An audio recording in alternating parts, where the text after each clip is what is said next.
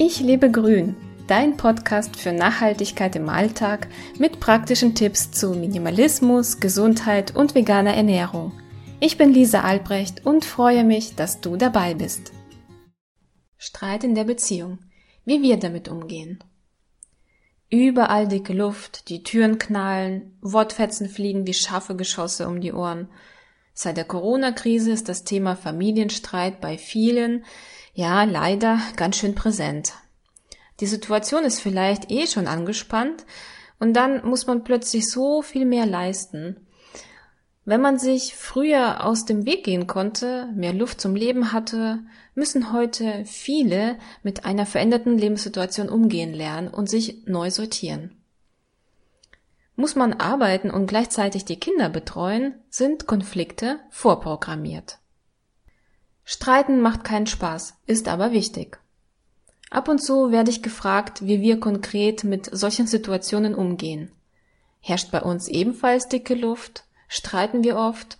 Und welche Lösungen haben wir, wenn ein Streit entsteht? Ich bin mit meinem Mann seit 19 Jahren zusammen. Ich musste auch wirklich erstmal nachzählen. 19 Jahre. Deshalb kann ich behaupten, dass ich doch einiges an Erfahrung in dieser Zeit sammeln konnte. Wir hassen Streit. Das war schon immer so. Und mussten erst ein wenig lernen, wie das Streiten überhaupt so funktioniert. Sich zu streiten ist unheimlich wichtig, damit die Beziehung nicht in eine falsche Richtung läuft.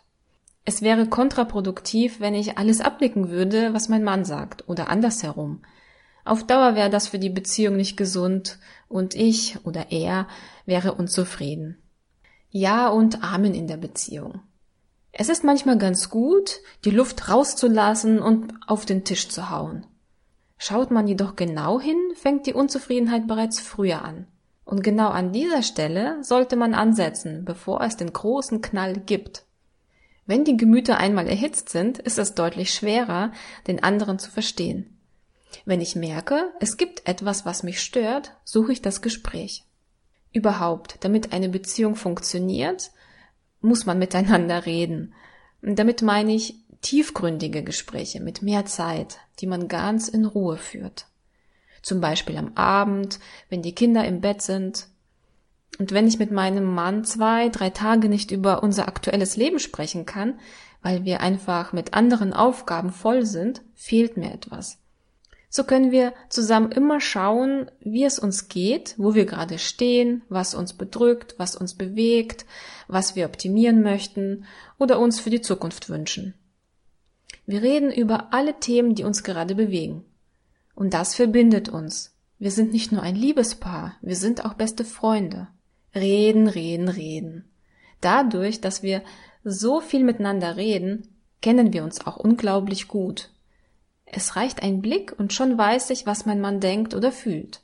Und ich weiß, was er mag, was ihn stört, was er sich wünscht, und so kann ich in bestimmten Situationen reagieren und Rücksicht auf ihn nehmen.